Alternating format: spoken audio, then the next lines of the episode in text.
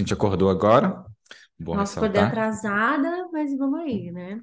O É problema é que eu sempre acordo 8 da manhã, 8, 8 e 15. E para gravar eu acordo 7. E aí é uma hora antes do meu horário normal. Então, eu sempre fico, tipo, meio onde que eu, sabe, onde que eu tô, o que Toda tá cagada. Acontecendo. Aí eu, ah, tem que gravar, aí tem todo um. Aí, aí eu chego, entendeu? É isso. Eu acho que essa parte a gente Tá? deveria deixar na, na introdução do episódio. Por quê? Porque Cintia odeia acordar cedo. Mas pelo ouvinte do Ai, Corajosamente, gente, Cintia acorda às sete da manhã. É um sacrifício assim que eu faço. Pode perguntar para os meus pacientes. Quem faz assim, eu faço uma sessão às oito na sexta, que é uma paciente que eu amo muito, muito, muito, que está comigo há muito tempo. É, mas é isso, só. Não atendo mais ninguém cedo. É, Esse é o rolê. Então, vamos, você quer começar?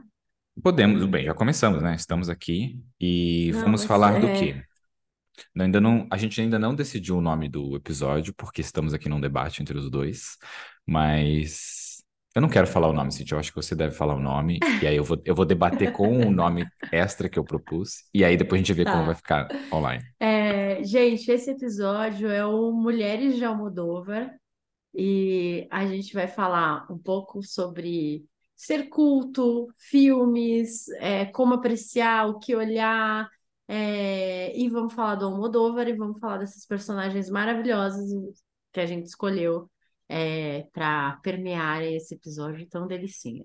Então, eu propus o nome que é Mulheres Poderosas de Almodóvar, mas Cintia falou que é pleonasmo falar Mulheres É, Poderosas eu, dele. eu- eu falei é redundante, porque as mulheres de Almodóvar, elas são poderosas. É a mesma coisa que você falar assim, sei lá, ai, nossa, brasileiras bonitas. Nós somos, entendeu? Tipo, tá Brasileiras subentendido, maravilhosas, tá não bonitas. subentendido, bonitas e maravilhosas, sabe? Então, enfim, é isso. Eu queria deixar isso claro. Então, vamos começar? Vamos falar de mulheres Eu quero. an- ó, ultrapoderosas. não, não, antes de começar, eu quero mandar um beijo para uma amiga muito poderosa que também ama Moldova, que é a Lec. Lec, nosso ouvinte maravilhosa. Pensei muito em você enquanto estava fazendo as pesquisas e as coisas para esse episódio, porque ela gosta bastante, a gente conversa bastante, e é a pessoa que me deu aula de espanhol, né? Então, se eu me aproximei mais de Almodóvar, foi por causa da Lec. Então, beijo, querida, maravilhosa. Beijo, Leque, sua gostosa. Estamos aqui falando sobre você. Seguinte, eu queria começar esse papo, é, porque eu, eu escuto muita gente me elogia falando que eu sou muito culta, ai, você não sei o quê, nossa, mas você, não, enfim. E eu acho que as pessoas têm uma ideia, assim, que ser culto, né, é algo muito distante, muito impossível, muito, ah, mas agora é tarde para mim, não né, enfim. Então, primeiro eu queria falar um pouco sobre essa ideia de ser culto, né? Eu acho que quando alguém fala assim que você é culto, é porque você acumula um repertório cultural, né, em relação à música, às artes em geral e tal, conhece, sabe quem são, sei lá, os, os os artistas, os, os músicos, os eh, diretores de cinema, de teatro, enfim. E sim, né, a gente precisa de um repertório, claro, para você entender, fazer as conexões, linkar. Sabe quando você vê um filme, você fala, nossa, isso me lembra muito Vivaldi, mas é um filme, está comparando com, né, com música tal, porque a- tem conexões ali que acontecem. E eu já falei aqui, né, assim, venho de uma família que não tinha essa base cultural, a gente não, é, a gente não tinha nem videocassete em casa, então não é que a gente assistia filmes com, não, era o que tinha na televisão e enfim. E aí eu lembro que quando, um pouco antes de eu entrar na faculdade, então em 2003, ali 2004, eu fiquei um tempo sem trabalhar, eu e a Sara, que era uma amiga minha, e a gente tinha, aqui em São Paulo na época, você tinha, quando você ficava desempregada, você tinha, não sei se ainda tem, imagino que sim, mas é, você tinha um bilhete de metrô que você usava livremente, assim, tipo, para procurar emprego, né? Era um, sei lá, um benefício que a, que a prefeitura te dá. E aí a gente pegou esse raio desse bilhete aí de, de desempregado e nós fomos conhecer os lugares é, que normalmente o paulista não frequenta, não vai, porque ele está trabalhando, porque ele está na loucura, porque esse final de semana ele está exausto. E aí a gente foi, enfim, em vários é, museus, tudo que era gratuito, assim, que estava aberto. E aqui em São Paulo tem o Memorial da América Latina, que é um complexo enorme, com vários prédios, tem teatro, tem uma biblioteca, tem um pavilhão inteiro falando sobre os países da América Latina e tal. E a gente ia muito lá, porque tinha, como tem vários prédios e tal, a biblioteca é livre, você entra, tem obras de todos os países da América Latina, é um negócio maravilhoso. E aí eu lembro que numa das vezes que a gente foi lá, estava tendo uma amostra de filmes em espanhol. Eu não sei exatamente se eram filmes latinos especificamente e tal, mas aí eu lembro que eu assisti um filme que não era do Almodóvar, que era chamado A Ana e os Lobos, e eu fiquei encantada com aquele filme. Eu, na época, eu não consegui entender, tipo assim, não foi a história em si, foi o, sabe, a fotografia, as cenas, o jeito que era filmado, os cortes e tal, a estrutura do filme, né, o formato do filme. E aí eu acho que aquilo me deu, não sei, alguma coisa e eu, assim, fui fuçar lá e, nesses lugares que a gente frequentava e tal, e acabei descobrindo o Almodóvar. Mas era assim, era um nome, entendeu? Tipo, ah, diretores, filmes em espanhol, Almodóvar. É, isso a gente está falando de 2003, 2004, né? É, os filmes que a gente vai falar, um é de 99 e o outro é de 2006. É, aí eu acho que em 2004, não, acho que foi um pouco depois, ele, é, eu vi o primeiro filme dele no cinema, que eu acho que foi Má Educação, que foi o primeiro filme que eu assisti. Mas a questão é, foi uma curiosidade, entendeu? Foi algo que começou assim, vendo um filme diferente daquele que eu estava acostumada a ver, porque até esse momento eu assisti os filmes que passavam na Globo, ou os filmes Senhor dos Anéis e tal. E não estou desqualificando, não é que tipo, ah, eu só assistia lixo, não. Esses filmes têm um valor, têm um contexto e tal, mas eram filmes mais ali é, midiáticos, populares. Eu nunca tinha enfim, tido contato com coisas diferentes. Então, é, e aí, depois disso, eu fui pesquisar, eu fui em, dentro do que eu podia, né, em 2004, que, né, a gente não tinha uma, uma internet tão estruturada com tanto conteúdo, com a história inteira do cara, com tudo sobre o cara, né? É, e aí eu fui dentro do que eu podia, eu fui assistindo os filmes que ele já tinha feito e, e fui me, sabe, enfim, entendendo qual que era essa linguagem do Almodóvar. E são, né? Imagina, isso começou é, quase 20 anos atrás. Então, é uma construção, só que ela pode começar de propósito. O que eu quero dizer nesse começo de conversa é que ser culto não é algo que vai cair no seu colo, você tem que ir atrás também, você tem que, que pesquisar, você tem que, é, sei lá, você ouviu uma música, você gostou do Vivaldi, vai lá pesquisar a história dele, dá um Google, dá uma olhada em que contexto histórico ele está por que, que ele é tão relevante?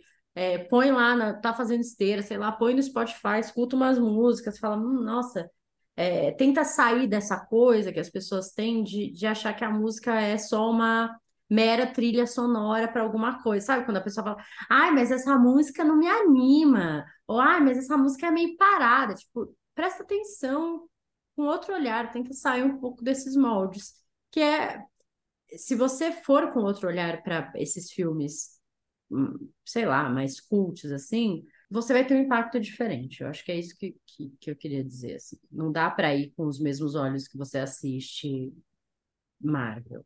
É porque o, o filme da Marvel, os filmes que passam na TV, você não tem esforço nenhum para assistir eles, né? Eles são colocados na sua vida, são apresentados ali na sua vida. Enquanto esses outros filmes e arte você tem que colocar um pouco de energia para pesquisar na internet, para começar a buscar ele. O, o que tá, tá cheio, tá cheio de cinema apresentando filmes menores, só que ninguém tá vendo porque, de novo, não é apresentado na sua cara, você tem que minimamente pesquisar ali.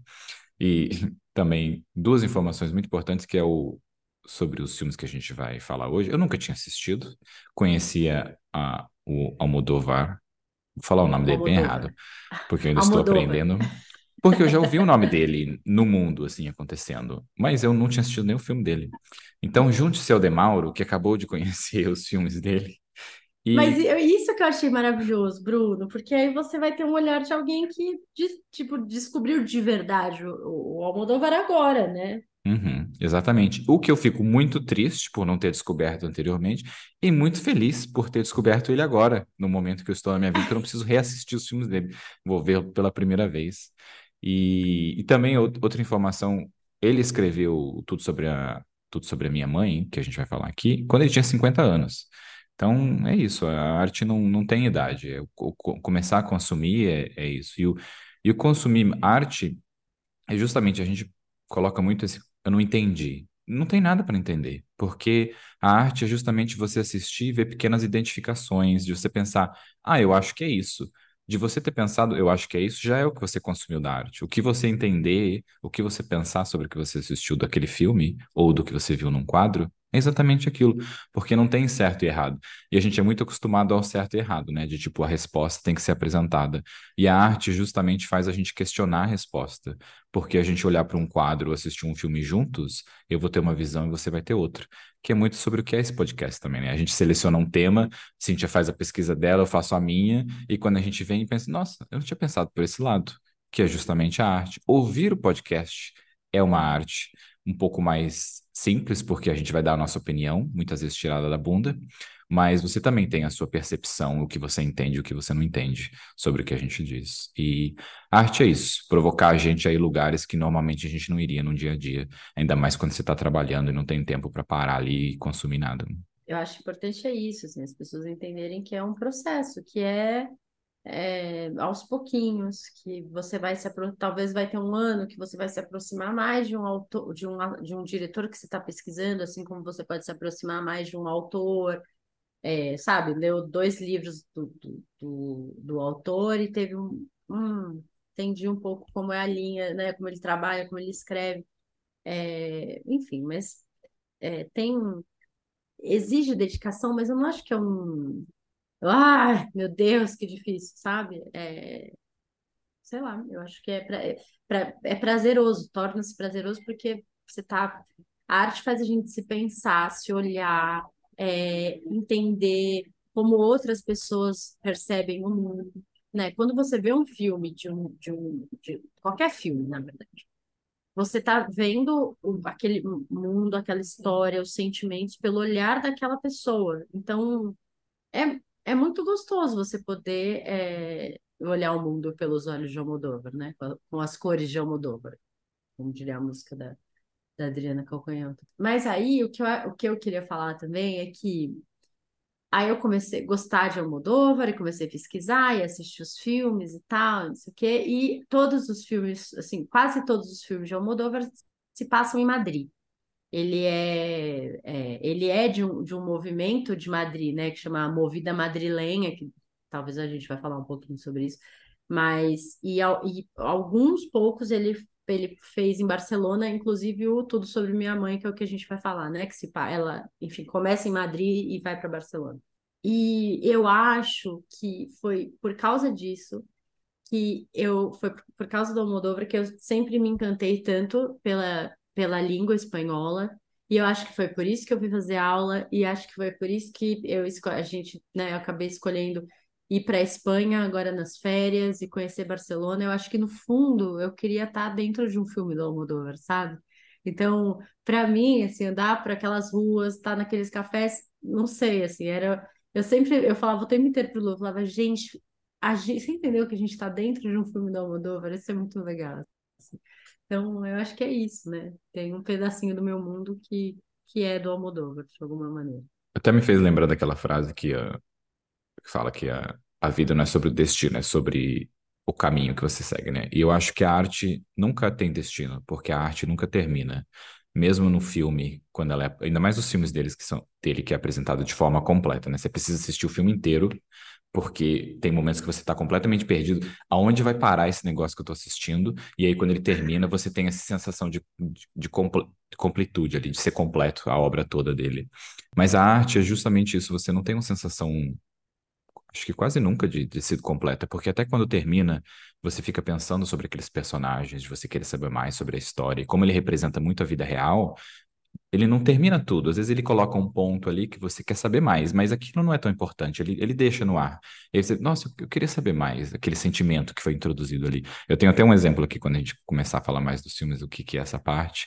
Mas é isso, é como a vida real, como uma janela na vida daquelas pessoas que você está assistindo e de repente você termina e tem aquele sentimento que vai ficar com você ali por um período. E como a gente tem esse espaço aqui, na verdade, a gente vai debater sobre esse sentimento que foi criado.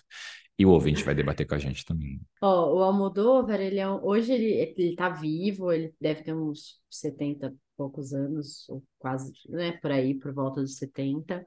Ele nasceu numa cidade minúscula, bem vilarejo mesmo, os pais bem pobres, enfim, e tal. E aí ele é, resolve sair embora dessa cidade e tal, acho que vai...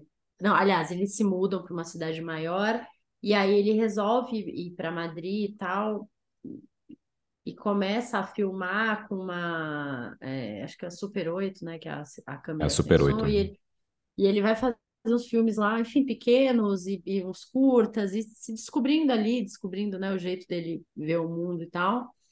E aí ele resolve fazer teatro como, como ator, né, ir para o teatro, assim, até para continuar nesse, nesse movimento que ele estava, lembrando que eles tinham acabado de sair da ditadura franquista, né, do, lá na Espanha, então pensa que era um momento, assim, é, que as artes estavam é, é, efervescendo de novo, esses movimentos artísticos de uma maneira geral, porque pós-ditadura, né, é, imagina, os artistas todos silenciados por não sei quantos anos, e esse movimento, de, né, assim, desses é, diretores estavam voltando a filmar e fazendo coisas legais e tal, chama a Movida Madrilenha, que era esse movimento de, desses cultural aí de Madrid. O primeiro filme que ele exibe, É, na verdade, é o que ele gravou sobre a ditadura. E ele até fala do como ele poderia ter morrido, porque ele está gravando de forma ilegal ali sobre o que está acontecendo. E tem a exibição de forma clandestina ali, por assim dizer,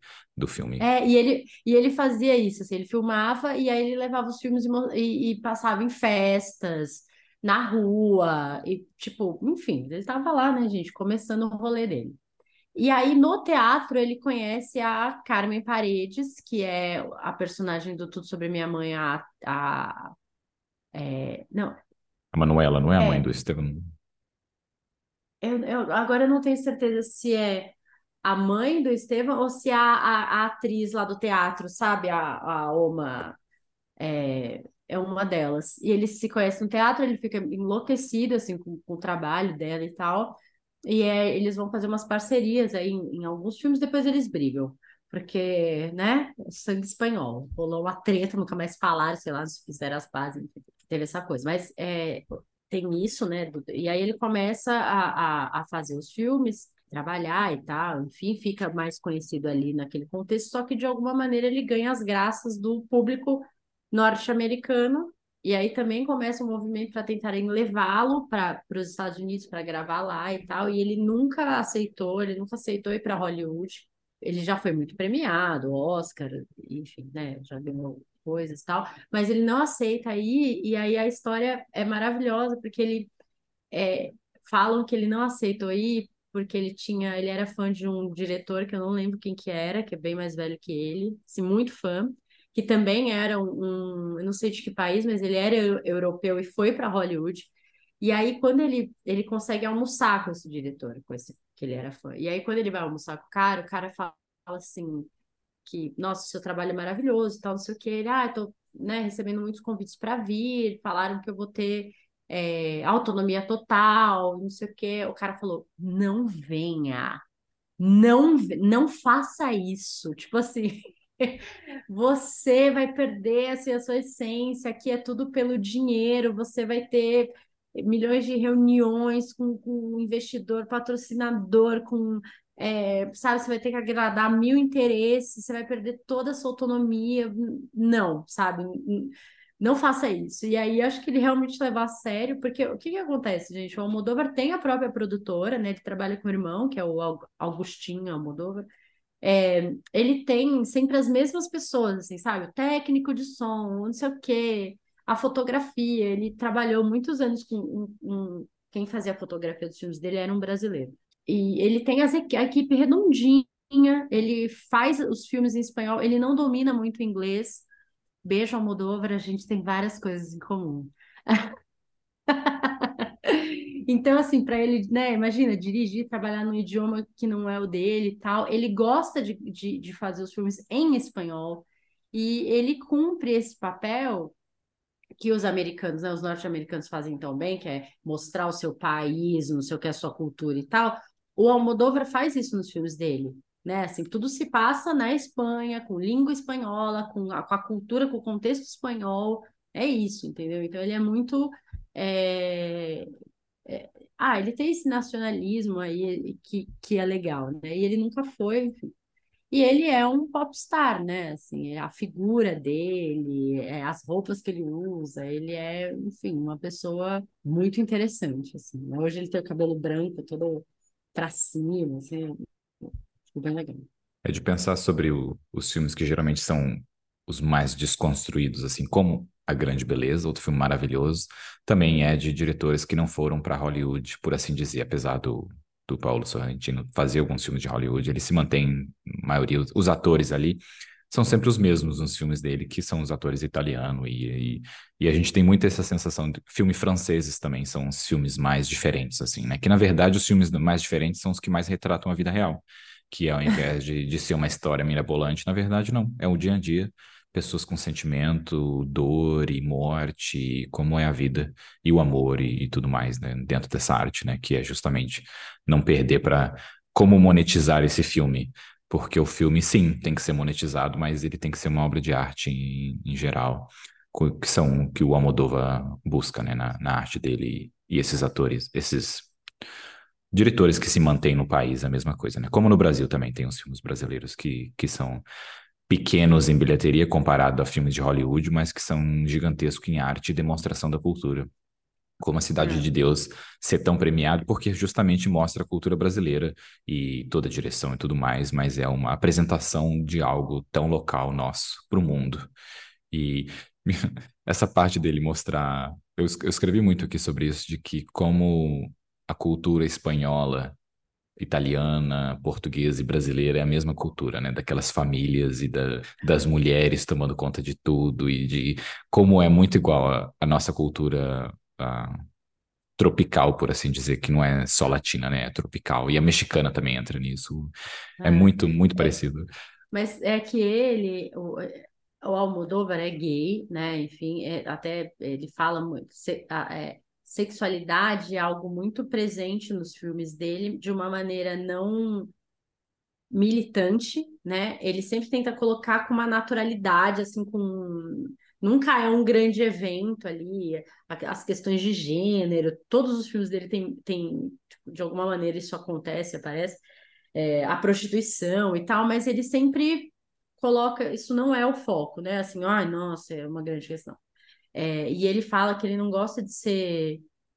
Por muito tempo ele não gostou de ser chamado de. Ah, é porque é o, o, o diretor gay, o não sei o que, cineasta gay, sabe? tal.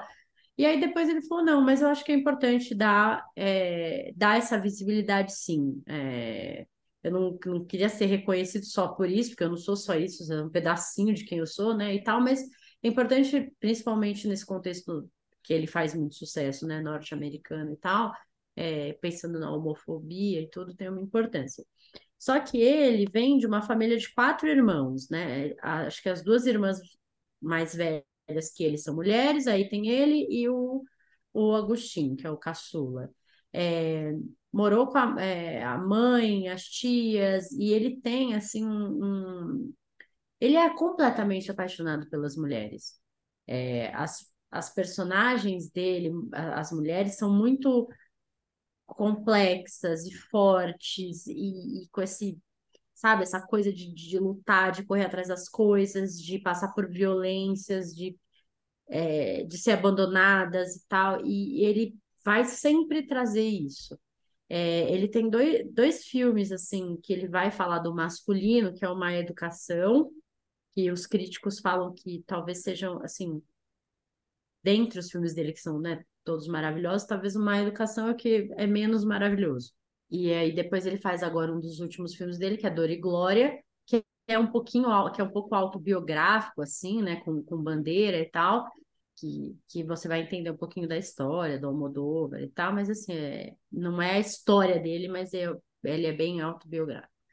É, então ele tem essa paixão pelas mulheres e ele vai ter personagens mulheres muito maravilhosas.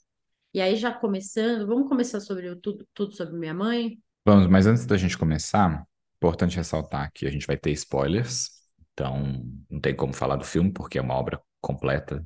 Os dois, né? São, precisa assistir o filme todo.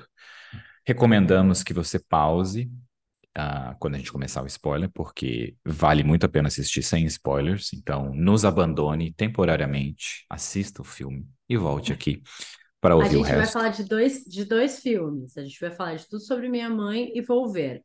Então, se você quiser parar para assistir, pegar o contexto dos filmes e tal, né? Enfim, isso. Mas, mas antes eu é isso, queria fazer uma pequena sinopse, que é até um, a frase que ele, que ele fala, né? Que é a representação desses dois filmes também que a gente vai fazer, que é ele cresceu com mulheres fortes, homens ausentes, ele não se identificava com a figura masculina pela ele falava sobre o, como o homem tem esse o, o, poder, né? Ele não se identifica com essa parte de poder, ele se identifica mais com a, com a parte mais real, como, como ele diz.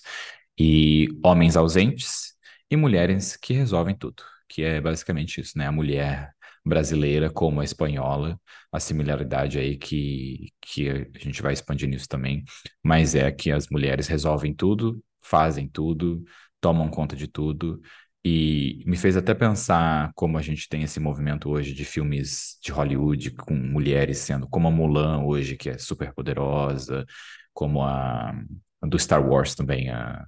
a... Esqueci o nome dela. Da... Leia.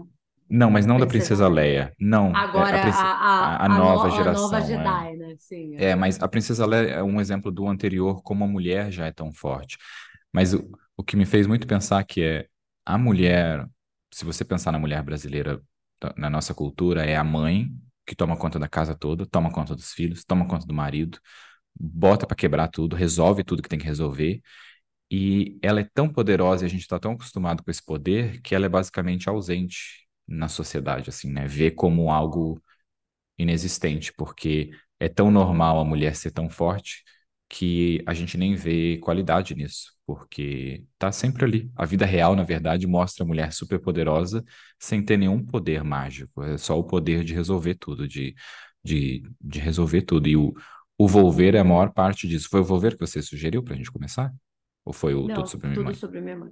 Tá, porque eu estou morrendo para falar sobre Volver, mas podemos começar sobre tudo sobre a minha mãe. E agora vamos com spoilers. Bom, Tudo Sobre Minha Mãe é um, é um filme que começa é, mostrando a história é, de uma mãe com seu filho que está ali fazendo acho que 17, 18 anos. É, ai, como que ela chama? Ma é Manuela. É, é Ma Manuela? Ma Manuela. Manuela. É. E aí ela, ela trabalha, e aí o Almodóvar, ele sempre vai ter, assim, só dando um... Sempre vão ser muitas histórias acontecendo, assim, sabe quando você vai sabe não, não sei se vocês sabem. Quando eu vou para casa da minha mãe, que estão minhas primas, e que a gente fica lá na cozinha e tal, é exatamente um filme do Almodóvar. Começa uma história, a outra atravessa, a outra vem e relaciona com algo que você está contando, aí todo mundo ri muito, aí daqui a pouco alguém tá todo mundo chorando, porque é isso, gente. Quando eu vejo os filmes do Almodóvar, eu tenho a sensação que eu tô numa grande cozinha, porque é um monte de história acontecendo, aí você como o Bruno falou, né? Você quer saber o final daquela história, mas ela para ali mesmo, porque já começa outra e é isso. Sempre vai ter esse monte de coisa acontecendo. Então, o filme, o tempo inteiro você fala, nossa, tá indo, você acha que tá indo por um caminho, não tá. Tipo, não tá indo por esse caminho. Você acha que não tá.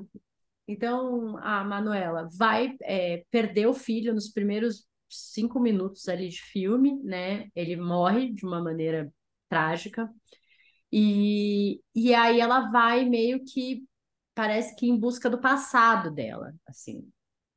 Ela vai para Barcelona e aí o jeito que ele mostra Barcelona no filme é muito maravilhoso, né? No, é, tipo, não tem umas tomadas óbvias de Barcelona, é muito legal, assim. É, ele mostra sempre reflexo no, nos vidros dos carros, né? Assim, a, a Sagrada Família, a, é, a, a, janela, né? O apartamento lá da da Agrado é de frente, é, pro, acho que é para o teatro, ali para coisa para casa de concerto lá de, de, Barcelona, né?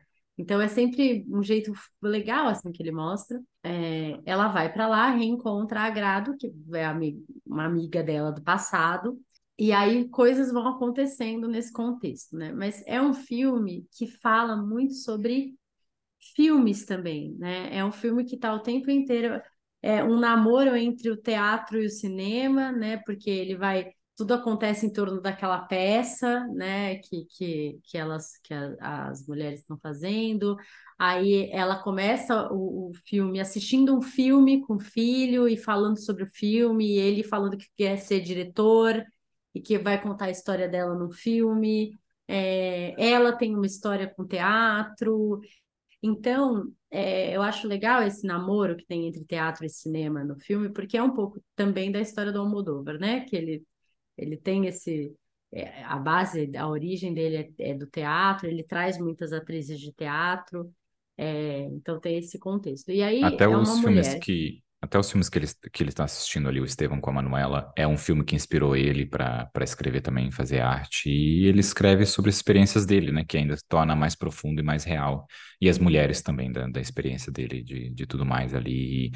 E, e até uma, uma surpresa que eu tive nesse filme, que é justamente começa com essa parte da mãe e do filho, aonde até tem uma, no começo ele tem uma, meio que uma tensão sexual entre o filho e a mãe, do jeito, pergunta que ele faz para ela ali, para onde vai esse filme? O que, que eu tô assistindo? O que, que a Cintia sugeriu aqui para eu assistir?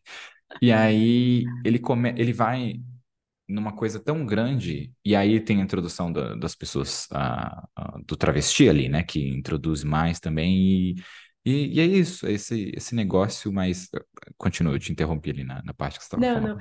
Não, não. É, esse processo, né, dessas atrizes e tal. E aí ele vai mostrando essas mulheres, né, é, enfim, de todos os jeitos. Eu acho que isso que é maravilhoso, porque tem gente, esse filme é de 99. Então, a temática, né, de, de, de gênero, de, de da trans e tudo isso, não era um, gente, são né, mais de, de 24 anos atrás. Então, assim, o travesti era o travesti, é, não era a mulher trans, não era, tinha esse contexto pejorativo do preconceito, do não sei o quê. E ele vai, então, também assistam com esse olhar de, desse contexto daquele momento, né? Assim, a melhor, a, uma da, na, a, sei lá, a melhor amiga da, da Manuela no filme é a Agrado, que é uma mulher trans, né? Que é, que é uma travesti, como ela se coloca ali, né? E tal tem aquele stand-up dela no meio do filme, que, ai meu Deus, é tão maravilhoso, aquela, aquela, quando ela fala no teatro, né? Eu sou uma mulher autêntica. O monólogo é... dela, né? No, quando a peça de teatro não vai conseguir ser gravada, Sim. não vai ser, conseguir ser apresentada, né? Porque acontece. Apesar da gente estar tá dando spoiler, a gente não está dando spoiler de tudo, então vai ter uma experiência é. ali. Mas é muito legal porque ele, é, essa história é muito sobre os os papéis das pessoas, né? E o a Agrado é um exemplo ali de ele é uma pessoa que diz, uh, ela é uma pessoa, né? Que diz que ela quer agradar todo mundo, né? É por isso que, que chama Agrado. E... Não, e aí ela começa, ela chega no filme com violência, apanhando, machucada, né? Então, o que, que o Almodóvar está querendo dizer com um personagem que chama Agrado, que começa, aparece no filme apanhando, né, quase sendo morta, ela vai ficar toda ficar um tempo machucada, né, e tal, né? O que, que ele está querendo dizer sobre essas as pessoas que é, querem agradar todo mundo e da Manuela já mostra, né, que, por exemplo, ela cuidava, o papel dela, o papel da mulher, o papel de mãe ali, ela cuidava do Estevão, que é o filho, né, dela, por isso que ela cuidava. Mas quando ela chega e tem um agrado ali, ela já cuida do agrado, né? Ela vai e protege o agrado, que o agrado tá sendo. A agrado, né? A... a agrado. Que saco. Ela é, é porque, uma mulher autêntica. Porque termina com o e eu me confundo. ela é uma mulher. E ela cuida uh, dela, justamente protege no primeiro momento, né? E depois ela, como a, a Manuela, como enfermeira, cuida da, da agrado como, como, como enfermeira, né? Dos machucados, hematoma, e ela xinga porque tá doendo ali de passar o álcool no, desinfetando e tudo mais, mas é isso, ela já. É, é a gente é introduzido para a mulher como cuidadora ali. Tanto a Manuela quanto a Agrado, quando ela faz esse monólogo também, você vê dessa parte feminina dela como mulher, sendo o agrado e cuidando também da, dela e das pessoas. Não, e depois quando ela, porque aí elas vão conhecer a Rosa, né? A Rosa é introduzida nesse contexto aí, que é uma freira, que é a Penélope Cruz, super novinha, né? Tão, é tão linda. E a Rosa, enfim, tá também passando por uma situação ali. A Manuela entra de novo nesse lugar de mãe, né? Assim, ela vai sendo mãe de várias maneiras diferentes no filme. Como amiga, como cuidadora, como alguém que perdeu o filho, depois ela vai, né, ter o contato lá com as atrizes e tal, também nesse lugar de cuidado e de, de uma cuidar da outra, né? Aí a agrado também é introduzido nesse contexto, também entra num lugar de cuidado. Então, é, eu acho que ela vai mostrando, assim, é, é, ele, né, o Almodóvar, ele vai mostrando é, essa cumplicidade feminina, é, como a gente se ajuda, se apoia, que é um discurso. Aqui no Brasil a gente não tem muito, né? A gente escuta desde cedo que as mulheres são falsas, que que não cuidado com as suas amigas, não dá para confiar, porque não sei o quê, vai, sabe, vai tomar o seu marido. É, tem um discurso na nossa cultura né, é, patriarcal muito de, de, colocar as mulheres umas contra as outras quando na verdade é, são as mulheres que, que dão suporte para essa sociedade se ajudando, que a gente vai ver muito envolver, né?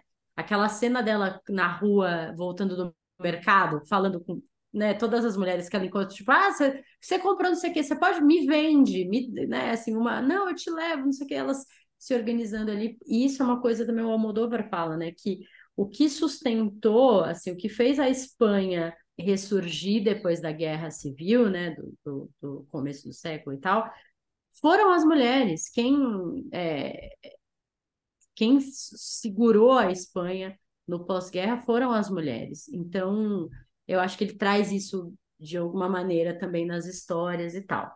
É, a Agrado é o personagem mais fofo, assim, e, e e, e, engraçado e tal, ela dá um tom assim tão maravilhoso, ela é muito maravilhosa. O Almodóvar ele pega todos esses dramas, uma mãe que perdeu um filho, aí a gente tem toda a história da Rosa que também é super complicada, a, a Rosa e a própria mãe dela, né, que tem um, um distanciamento ali, uma coisa esquisita entre elas, o pai já com demência, tudo aquilo.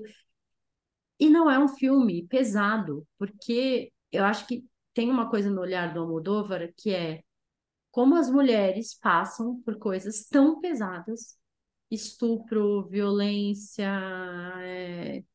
e ele não está falando só das mulheres cis, né? Ele sempre vai trazer um personagem trans, como elas passam por tudo isso e a vida segue, elas estão, é, é, sabe? Elas têm que continuar. Não estou falando que é, que é certo, né? Porque acho que a gente, enfim, acaba silenciando muitos traumas, mas é isso, sabe? Tá, essa é a nossa vida, as coisas acontecendo, a gente tem que continuar a viver, tem que seguir em frente, tem que. É, e o filme é bem isso, né? E foi exatamente o que eu quis dizer anteriormente, né? na parte que as mulheres passam por tantas coisas e resolvem tantas coisas e cuidam de tantas coisas, que a gente vê isso com uma forma tão natural que nem vê o quão forte e quanta energia é colocada nisso, né? De quanto é, é algo especial você tomar conta de uma casa toda, ainda tomar conta das suas amigas, da sua família, que, que também existe. É, é tão padrão, ah, isso é o mínimo que você vai fazer. É tipo, é tão introduzido que a gente nem percebe o, o quão forte tudo isso é de da mulher resolver todas as coisas. E ele, ele mostra muito isso no, no filme. Eu acho que depois que eu assisti o, o Volver, ainda me veio mais essa sensação, sabe, de, de como é. Caramba! As mulheres estão fazendo tudo isso e a gente pega como garantido de que é o, é o mínimo que elas fazem, então ninguém nem presta normal, é atenção. É normal, né? Ah, é, é normal. É.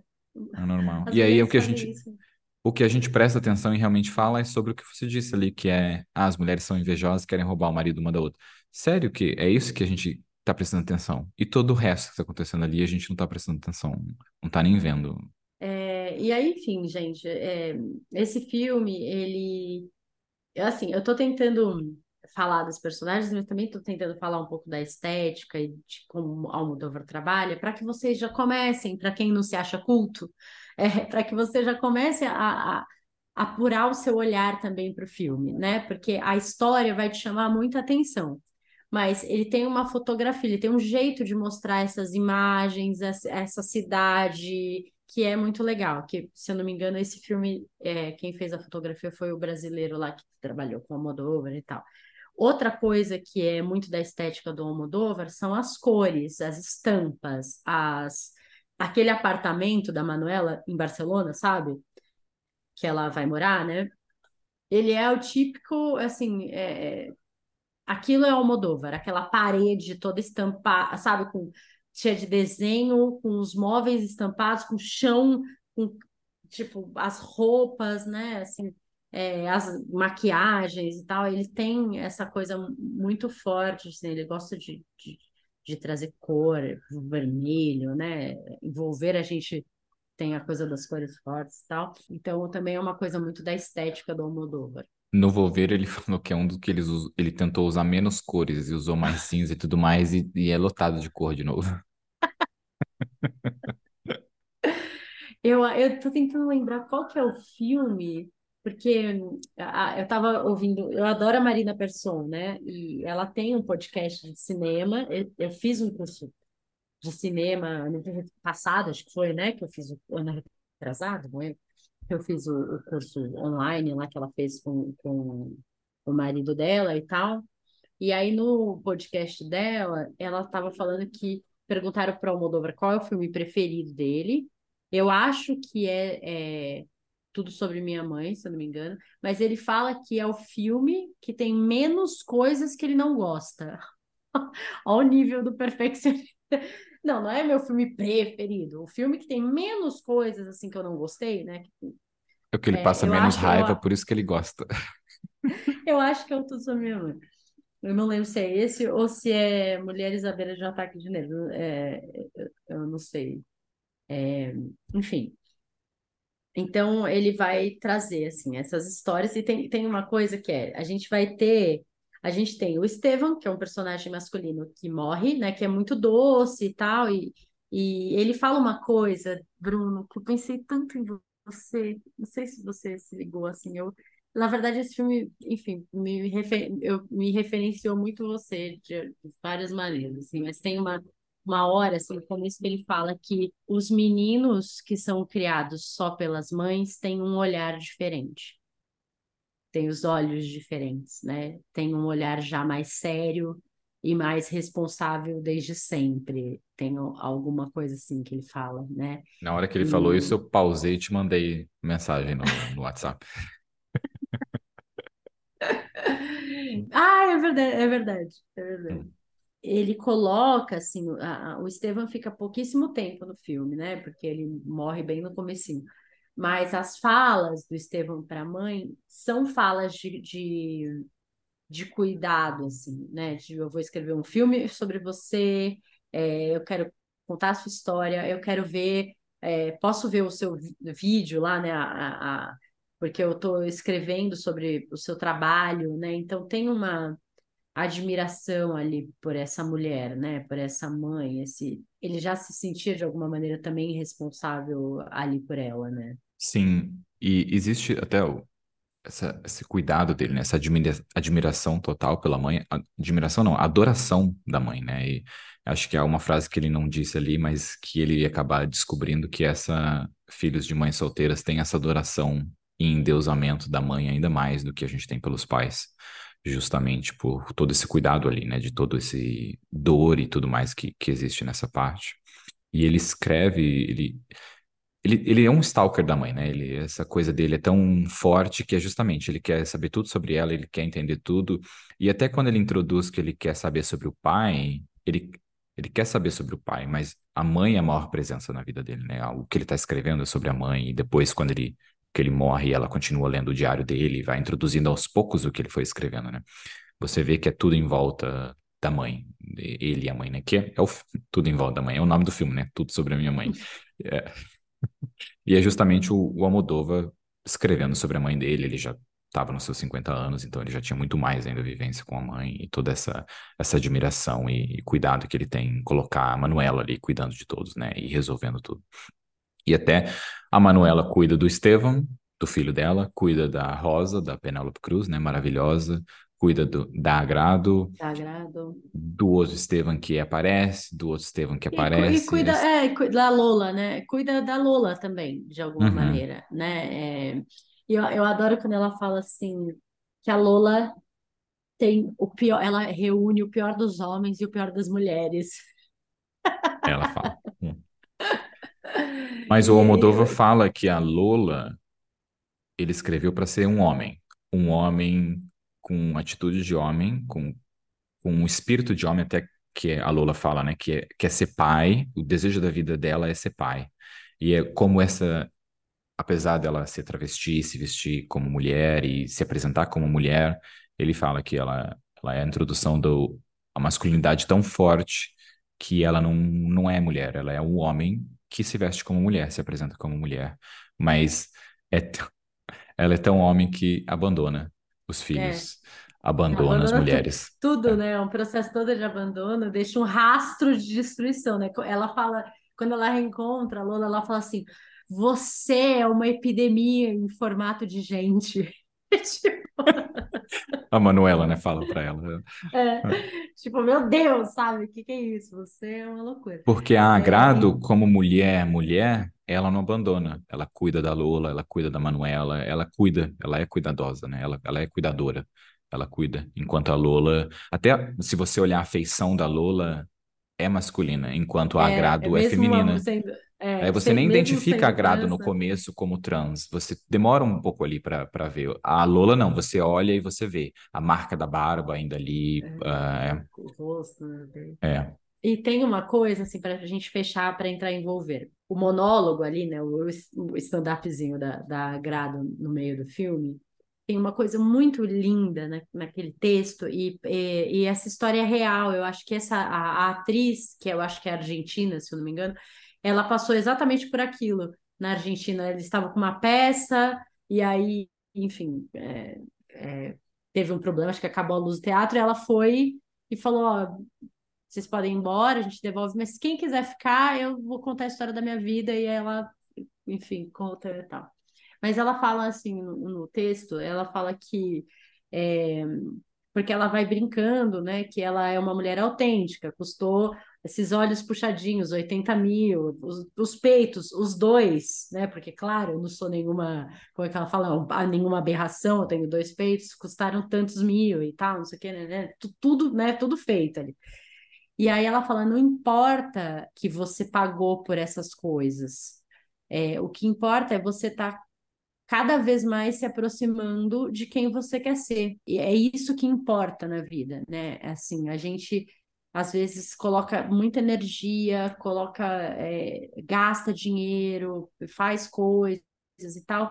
E, ah, mas é falso, mas é silicone, mas é não sei o quê. Não importa é, você está se olhando no espelho e você está se vendo mais próximo, mais perto de quem você quer ser.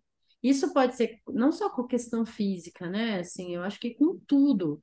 Eu acho que lá atrás, quando eu comecei a frequentar esses espaços de arte, eu acho que eu quis ser mais culta. Eu quis estar mais perto de, dessas obras, eu quis estar mais perto de entender isso.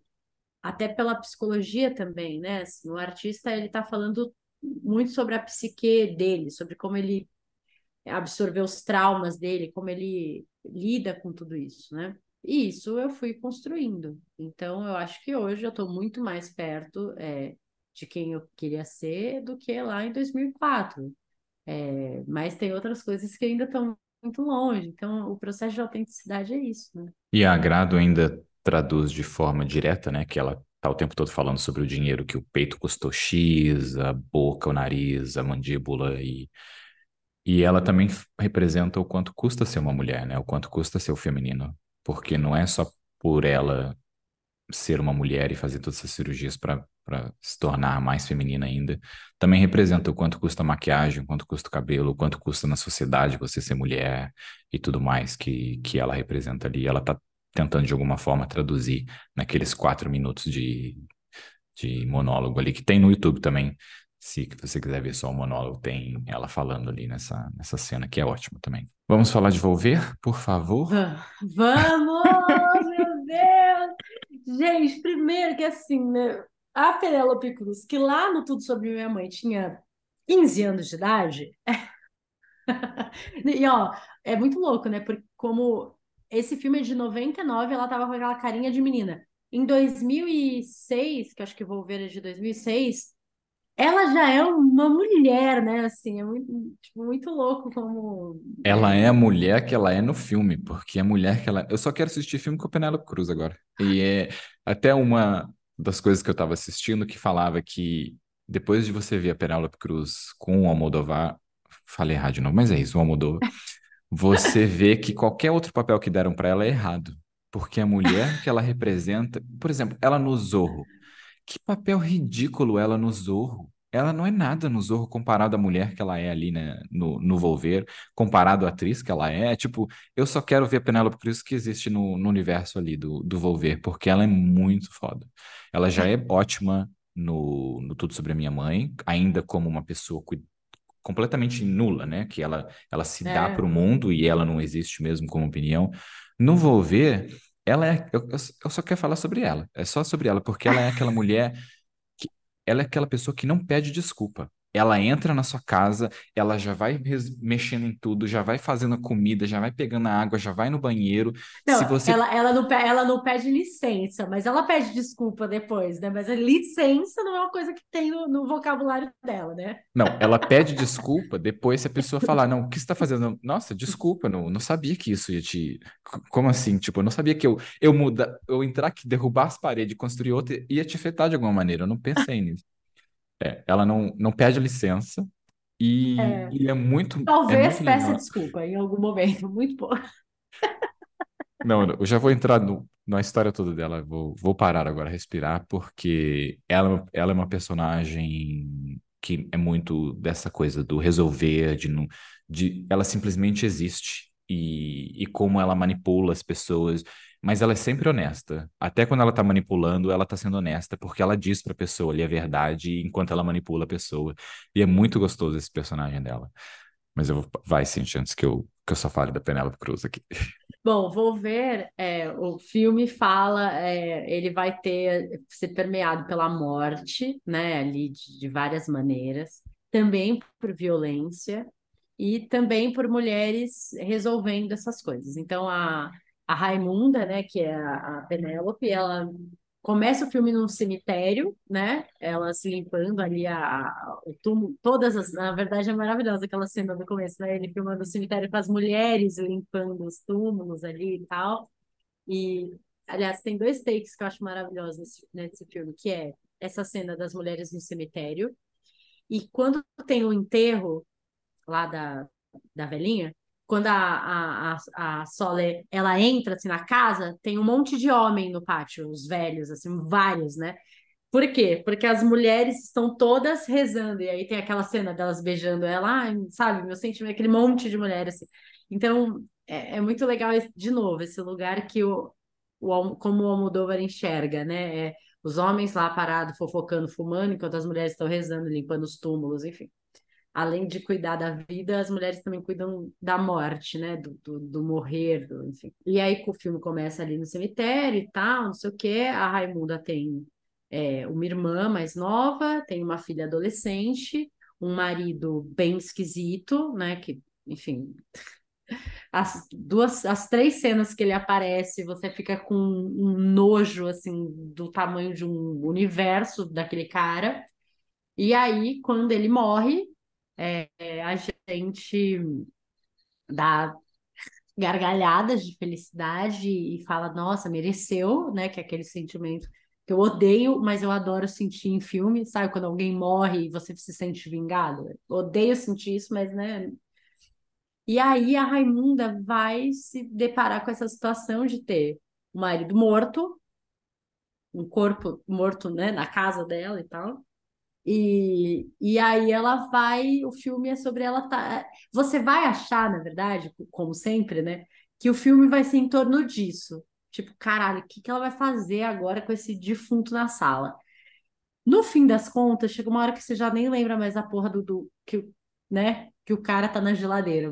Tem tantas outras coisas acontecendo e, e outras situações inusitadas acontecendo que é, sei lá, isso se perde, né? Isso não é, de novo, não é uma grande questão, né? Acho que é Pablo o nome dele, o Paulo.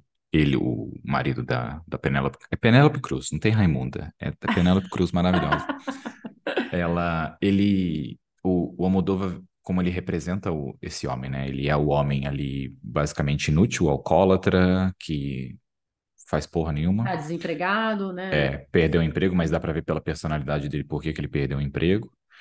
E ele morre fora das câmeras. A gente chega ele já tá morto. A Lola morre fora das câmeras. É, a, a relevância do É, homem e a ausência do homem é tão grande que até a morte, que é algo do mais importante, é fora da câmera. É, é inexistente pra gente. A gente vê a Lola, a gente não vê depois, né? né? Simplesmente a gente, alguém menciona e é isso. Enquanto ele morre fora das câmeras, a gente vê ela limpando a bagunça que ele causa, ainda como morto, bagunça tudo. E, é o que você falou, é, a Penélope Cruz, a, a vida dela é tão de resolver as coisas e tá tanta coisa acontecendo que você esquece que tem um morto no freezer. E o que aconteceu? Um cadáver. Qual é a coisa mais importante em qualquer filme normal no mundo, que é como se desfazer do cadáver?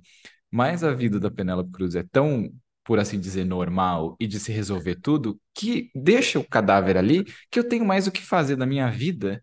Tem pessoas existindo aqui e outras coisas que estão acontecendo. Eu tenho que pagar meu aluguel, eu tenho que cuidar da minha filha, minha irmã, não sei o quê. O cadáver fica para depois. Não é prioridade aqui. Eu talvez ser presa porque uma pessoa morreu e eu estou tentando ocultar o corpo. É isso. É isso que é. Que é sensacional, né? E, e assim, eu acho que Volver tem um tom ainda. é, eu acho ele, ele mais engraçado, né? Que, que o Tudo Sobre Minha Mãe, assim, porque, a, nossa, enfim, aquela. A, a coisa dos fantasmas, né? Da, da- do fantasma da mãe, do. Ai, gente, tem- enfim, é, é- da, da relação da tia com as sobrinhas, né? Da velha. Nossa, eu chorava de rir. Ela toda apaixonada pela Raimunda, né? De beijinho. Ai, não sei o que, né? E com a outra. Ai, só assim, escancaradamente tenho a minha favorita, né? A minha preferida e tal, enfim. É, é muito gostoso isso, assim. E eu acho que é um como elas são irmãs e tem a coisa da mãe e tal, eu acho um filme mais afetuoso, mesmo que o Tudo Sobre Minha Mãe tenha a coisa delas se ajudarem e tal, mas é um filme tão carinhoso, assim, né? Elas são carinhosas, tem a coisa do, do cuidar e faz café e, e não sei o quê. Eu não sei, é um filme que me acolhe muito, assim, eu acho ele muito gostoso de, de, de ver. A Collie e a Penélope Cruz, ela ainda como esse, esse personagem que não, que não pede licença, né? Simplesmente faz as coisas acontecer. Você, quem não tem esse, essa mulher na vida, na família, que é justamente que faz tudo isso, e o que que ela causa? Ela causa medo e exclusão, às vezes, porque as pessoas têm medo de contar as coisas para ela, porque acham que ela vai ficar brava, porque ela vai querer resolver as coisas, e acaba escondendo as coisas dela por esse medo. Então exclui ela de algumas coisas, porque se eu contar para Penélope Cruz, ela vai lá e vai dar tapa na cara, vai tacar fogo na casa, vai fazer o que tem vai fazer acontecer, porque é isso que ela é. Ela resolve as coisas.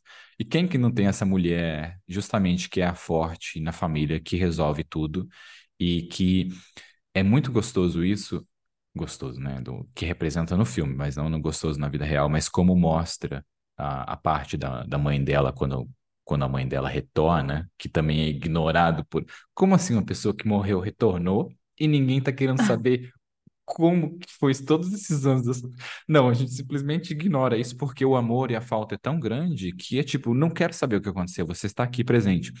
Mas é a cena que a, a Penélope Cruz está sozinha finalmente com a mãe assim atrás de uma porta, que elas fecharam a porta, e a Penélope Cruz fala eu preciso tanto de você, como eu, eu, eu nem sei como eu cheguei até aqui sem você na minha vida. E eu tenho tanto para te dizer, e aí isso é cortado. Ela fala: não, não, a, a, a mãe, né, Nós, da nós Penélope Cruz, tempo, é, é, nós nós teremos tempo. tempo. E essa é uma, uma conversa que tava ali, tipo, não, eu quero ver essa conversa, eu quero ver as duas sentadas conversando. E aí ele ignora, o filme continua e essa nunca volta, não volta aquele sentimento, sabe? E esse sentimento ficou em mim, que até o que eu tinha mencionado, que não precisa ser finalizado, não, você sabe o que é parte do filme, você já sabe o que as duas vão conversar, o que você vai sentir ali, já foi introduzido pelo relacionamento das duas e pela característica das duas, né? E ele segue, é, é muito forte. E aí o, o ponto que eu quis dizer é justamente a Penélope Cruz e as mulheres que são essas mulheres que resolvem tudo, também são ser humano, também precisa de cuidado, apesar delas demonstrarem para o mundo que elas conseguem receber paulada e não precisar de cuidado, elas precisam de cuidado. E esse momento é justamente o momento em que mostra que ela é frágil, que ela chora, que ela tem medo e porque até quando ela chora antes, ela chora com força. Quando ela vai embora, quando ela viu a mãe pela primeira vez, você vê ela andando na rua, ela chorando, e a filha vê a mãe chorando. Quem nunca viu a mãe chorando e sentiu aquela dor interna também. Mãe, em é, choque. E, e é a força dela indo embora, é a força dela falando, não, eu vou embora. E aí a, a filha fala, não, mas você pode voltar. E é justamente é o filho, o filme, ao invés de ela fazer ela ir embora e depois se arrepender, não, na hora ela já se arrepende e fala, é isso mesmo, posso voltar e conversar com a minha mãe. E ela já volta para casa, já conversa com a mãe e tem essa coisa ali. É, da, tem, tem vários volvers, né? Assim, tem, tem, tem, tem, é verdade. Vários, tem muita coisa que volta nesse filme, né? A mãe que volta, é, é, enfim. É, sabe uma coisa que o Lu reparou, assim, que o Almodóvar, ele faz umas escolhas de direção que eu, que eu acho que é um contexto muito do teatro também, que é assim, ele escolhe não mostrar a cena porque essa cena vai ser contada, que é uma coisa muito da, da dramaticidade espanhola e tal, né? Então, assim, ele não vai mostrar o estupro, mas ele vai mostrar ela contando, tipo, eu estava, né? Tipo, é, ele não vai, sei lá, contar a história da Manuela com o pai do filho dela, mas ela, ela vai contar a história quando eu conheci o fulano, ele era não sei o que, nananã. É, é, essa coisa também dele escolher não mostrar a cena e pegar um personagem e contar isso, eu adoro, eu acho maravilhoso, porque a gente que cria essa cena na cabeça, é, a gente fica com essa sensação de estar tá na cozinha ouvindo a fofoca, tipo, meu Deus, me conta, né, como que era a, a, a, sua relação com a sua mãe, por que, que você não saiu de casa, por que, que você fugiu com a sua filha? Porque quando eu tinha 12 anos, né? E aí vai contar isso. É muito maravilhoso, assim, é muito maravilhoso essa, essa escolha pelo, por narrar a história e não mostrar, né? Ele... faz isso, só que ele é ainda mais filho da mãe incrível, que é justamente ele usa do poder do cinema e o poder do teatro. Então, por exemplo, quando o pai é introduzido, o pai é introduzido, o pai da, o marido da Penélope Cruz, né? O pai da, da menina, que até o momento é o pai da menina. Ele é introduzido como o cara alcoólatra, inútil, por isso que perde o emprego, e abusador, porque aquela ânsia de vômito que a gente tem ali na cena em que ele é introduzindo, olhando para a filha dele, aquela, aquele sentimento fica com a gente, apesar dele ter morrido e tudo mais. E toda vez que aí a parte do teatro vem e conta a história, que o abuso volta e a Penélope Cruz ainda depois tem essa parte da história, ele traz aquele sentimento que ele já jogou na nossa cara, que ele já introduziu na gente. Porque não é só a gente imaginar, porque o imaginar no teatro, sim, você vai trazer uma repulsa, mas a gente tem uma repulsa de meia hora atrás. Aquela repulsa que criou dentro da gente faz, foi meia Continuou hora atrás. o filme inteiro. Né? Continuou. Então ele faz as duas coisas, ele cria repulsa em você ele deixa ela guardadinha ali, e depois, quando ele traz nessa parte do teatro a pessoa descrevendo, você vem com aquele sentimento com ainda mais ódio, porque você tem a repulsa sua, que está vindo naquele momento, mas você ainda tem a repulsa que ele acabou de jogar na sua cara minutos atrás, e você tem essa mistura toda. Então é ainda mais poderoso do que o cinema e o teatro dessas duas coisas que ele faz. Né? É muito foda, muito. É, ele é, ele é muito genial. Quando eu pensei da gente assistir o filme, conversar sobre ele, é que eu queria ver o seu olhar de homem em relação ao filme, porque para mim, que sou mulher, que fui criada por uma por uma Raimunda, né, por uma mãe forte, maravilhosa, enfim, eu tenho certeza que esconderia um corpo por mim.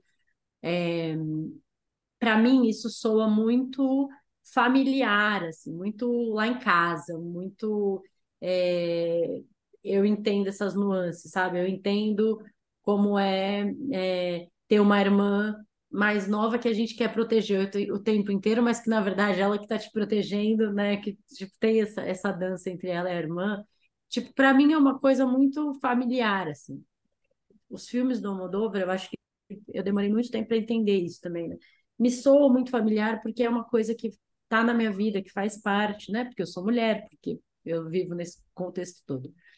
É, mas como que, que, que você sentiu os filmes, assim, sendo homem, pela sua história também com as mulheres? Eu tenho uma pergunta que exatamente eu coloquei aqui, que é a mesma que você fez, Cintia, que é uma mulher assistindo isso versus um homem assistindo isso. Eu, eu vejo que o, o que eu mais sinto, ainda mais depois que eu fui pesquisar mais sobre ele, né, sobre o, o Moldova, eu sinto que a minha infância foi similar à dele.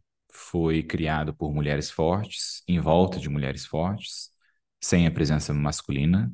A presença de autoridade, na verdade, vinha da minha mãe, então eu acho que acabou existindo a presença de autoridade, talvez até demais, mas enfim.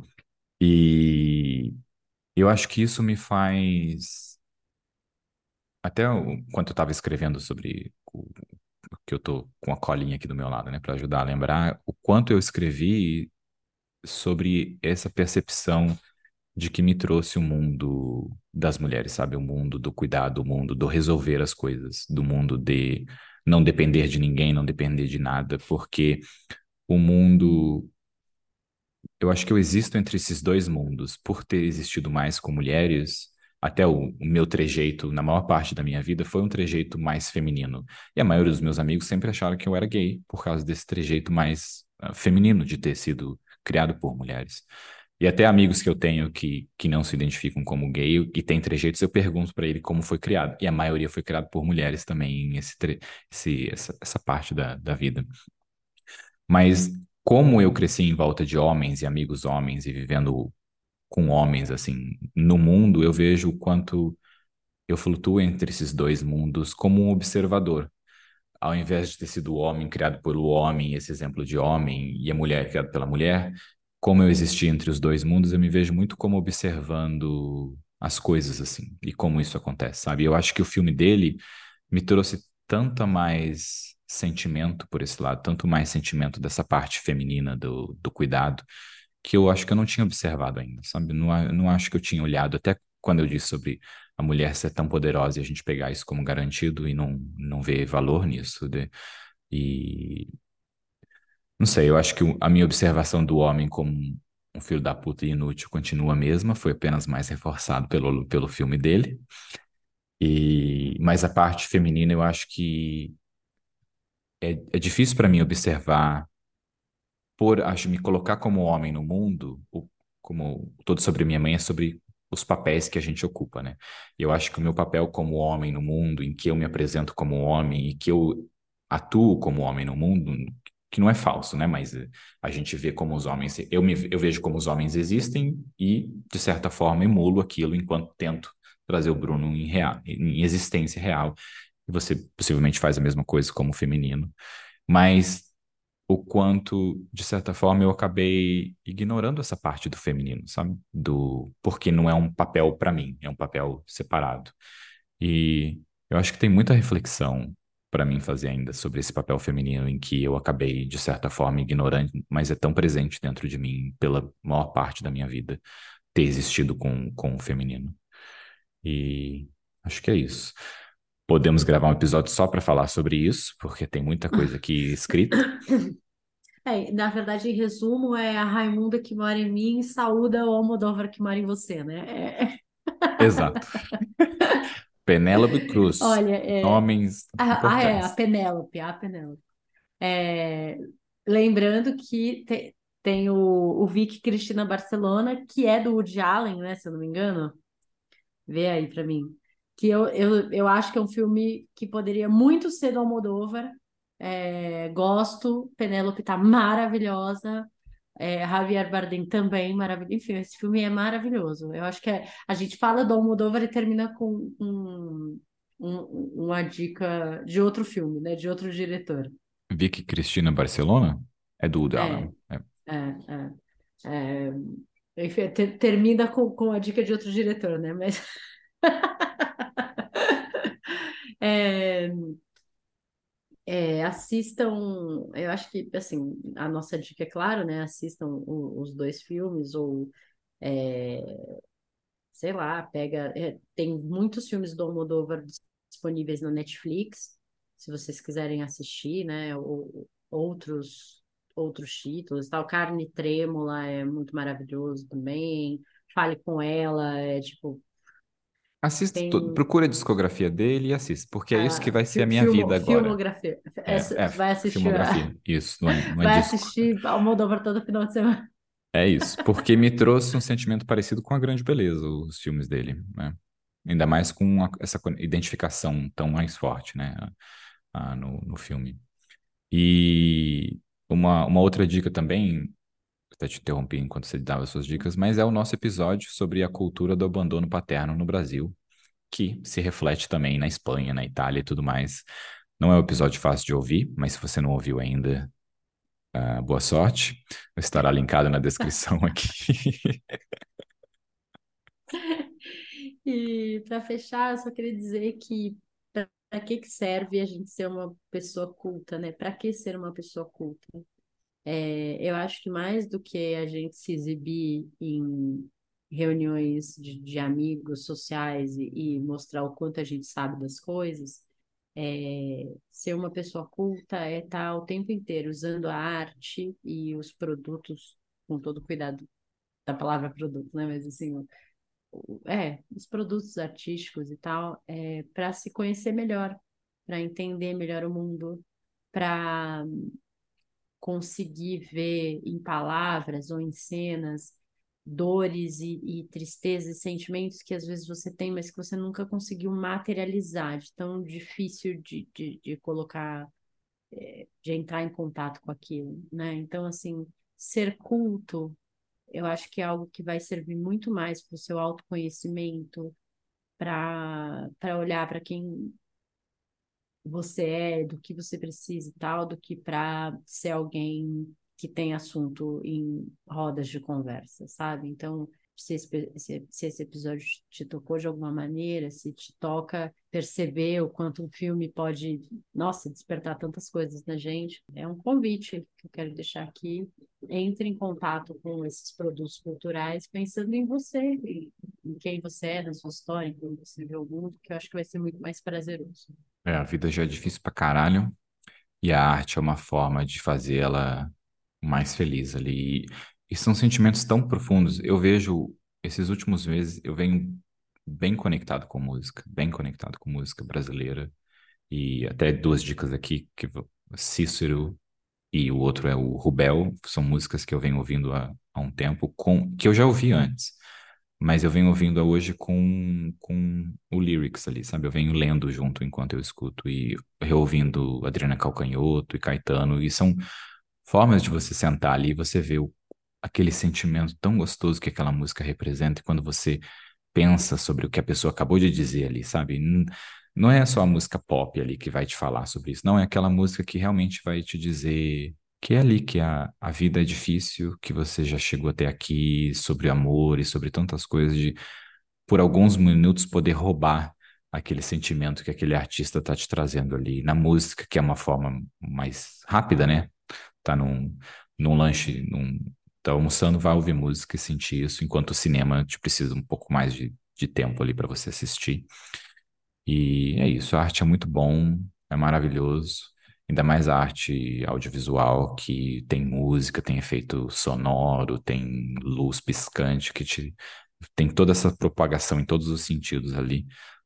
Esperando logo a arte visual aí no toque também, que logo a gente vai, de alguma forma, evoluir nisso. E existem também peças de teatro em que você anda para o meio assim da peça e você existe. Então são sentimentos também novos, por assim dizer, que são criados. É isso, arte é maravilhoso. E olhe para Cintia Cruz, essa pessoa maravilhosa aqui, consumidora de arte. Olha o fundo dela ali, sempre com milhões de livros. Não sei mais o que dizer, é isso, acabou. Ó, é, coloca aí na sua lista de, de músicas, então, o Recomeçar, o disco do Tim Bernardes, que é muito maravilhoso também, já que você tá sensível para músicas e tal, o disco inteiro. Eu não tenho uma música, esse disco é muito maravilhoso. Já É vou isso. aqui, aqui depois do, do que a gente terminar. Então tá, gente, obrigada, adorei o papo é, e muitas cores de Almodóvar para vocês essa semana. Beijo. Um beijo. Tchau, tchau.